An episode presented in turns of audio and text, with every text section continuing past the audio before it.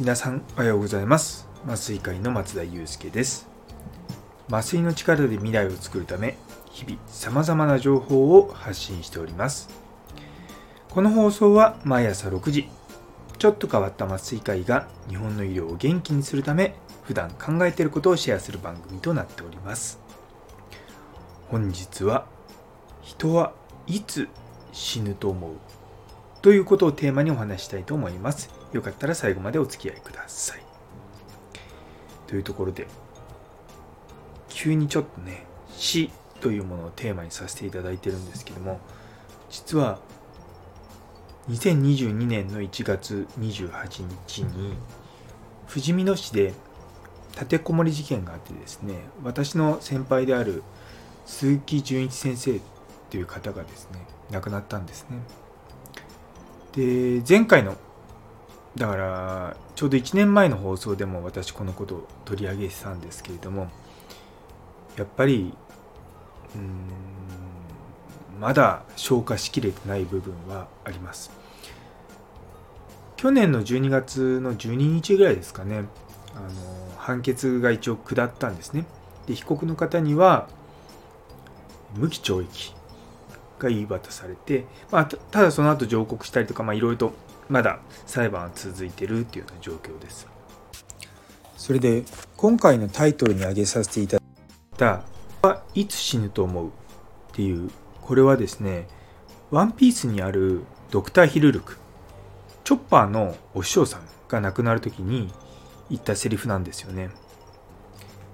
いや本当にこれいい一文だなって思うんですよ。でドクター・ヒルルクが最後何て言うかっていうとですねやめておけ。お前らには俺は殺せねえよ。人はいつ死ぬと思う？心臓を銃で撃ち抜かれた時？違う。富士の山にに侵された時？違う。猛毒キノコのスープを飲んだ時？違う。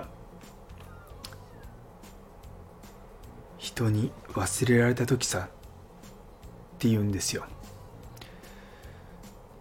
いやこれ本当に、うんまあ、その漫画読んだ時はねまあそうだなって思ったんですけどもあのまあ身近な方が亡くなってでとてつもなく偉大な人だったんですよね。その鈴木先生っていうのは僕の一つ大学の1個上の方だったんですけれどもまあ国家試験対策委員会っていうのの僕の一つ上の代でされていて、まあ、僕はそれ引き継ぐっていう形もあってですね、まあ、ずっと仲良くさせていただいたと。で何よりもこうみんなのために何かしようっていう方だったんですよね。でかつその患者さんにもこう誠心誠意尽くすような人だったんですよ。で亡くなる半年ぐらい前ですかね。NHK がコロナの時のこう取材でその鈴木先生がですねまあ受けてたんですねそれを。で実はちょっとまあ縁あってその取材をされてた NHK の記者さんと話す機会があったんですけれども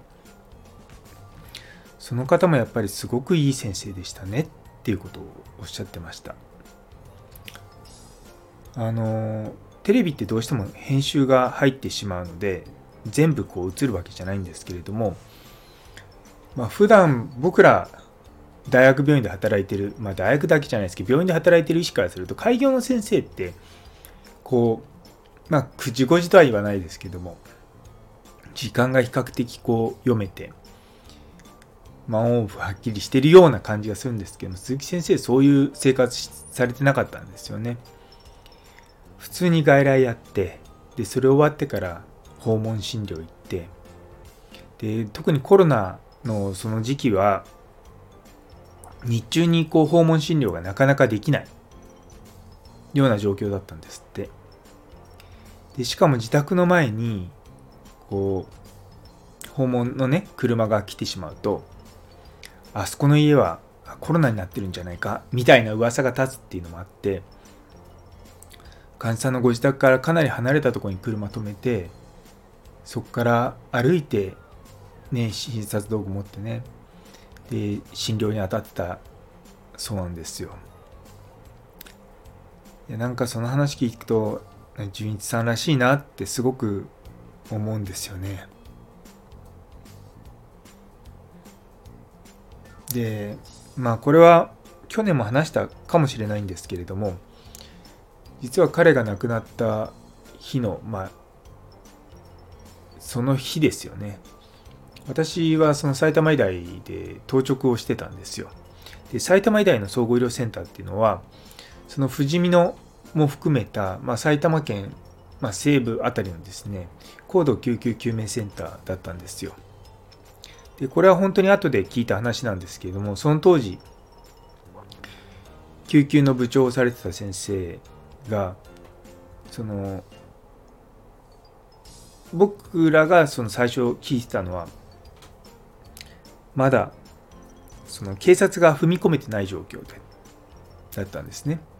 で踏み込んだ時に、まあ、その立てこもりの、えーと、捉えられてるね、まあ、鈴木先生が生命兆候があった場合うちに運ぶっていう話にある程度なってたらしいんですよ。でも実際はそういう状況じゃなかったのでうち、には来ずにあの近隣の施設で、まあ、死亡確認されたっていう話を後で聞いて本当にうんだたまれない気持ちになりましたねいやでも本当に10年以上も会ってなかったんですよ。でその間に私はもう時系を離れてで日本も離れてでいろいろと自分のやりたいようなことやってねやってきた中でまあこんな再会というかまあうんそんなものもあるんだなっていうのは本当に思いました。あの僕とすごく仲良かった和頼って同級生がいるんですけども和頼はちなみに名字なんですがそうその彼はその純一先生の本当に直属の部下だったんですよね。同じ呼吸器内科を志望してて彼も鈴木先生も2人とも生徒会？あ違う学生会か。学生会っていうまあまあ生徒会みたいなもんですよ。でそれだったんで彼はすごく近い存在だったし、まあ、僕にもすごく近い先輩だったので本当に2人でなんかたたまれないねみたいな話をしてました。結局まだお証拠をあげたりとかそういったことは僕はまだしてないんですね。なんかなんとも言えないですよね。ご家族の傷はまだ癒えてないと思うしあのその時に大学からこう寄付とかねそういった話がちょろっと出たらしいんですけれども、まあ、それを取りまとめてた鈴木先生の同級生の先生が、まあ、とりあえず今、まあ、そっとしとこうって話になって、まあ、そのままらしいんですよね。でもなんかこう2年も経ってだんだんだんだん多くの人から記憶がね薄れてしまうのはわかるんですけども少なくとも僕の中では薄れさせたくないなっていうのが本当にあってうん毎年この時期にはちょっとしみじみになっちゃいますよね、うん、なんでまあ進んでる道がね違うとはいえやっぱり患者さんのために尽くす鈴木先生のその姿をやっぱり僕はもう見て育ったので自分もそういう風なねそういう医者になりたいなというのを改めて思いましたというところで最後まで聞いてくださってありがとうございます昨日の人は〇〇な人を信頼するという放送にいいねをくださった佐山さん、ゆいつむさん、中村先生、岡プラスさん、姉ソニ先生、ノエルさん、佐藤先生、りょうさん、フラット先生、ムーママさん、さらにコメントくださったもみじさん、どうもありがとうございます。引き続きどうぞよろしくお願いいたします。それでは今日という一日が皆様にとって素敵な一日になりますように。それではまた明日。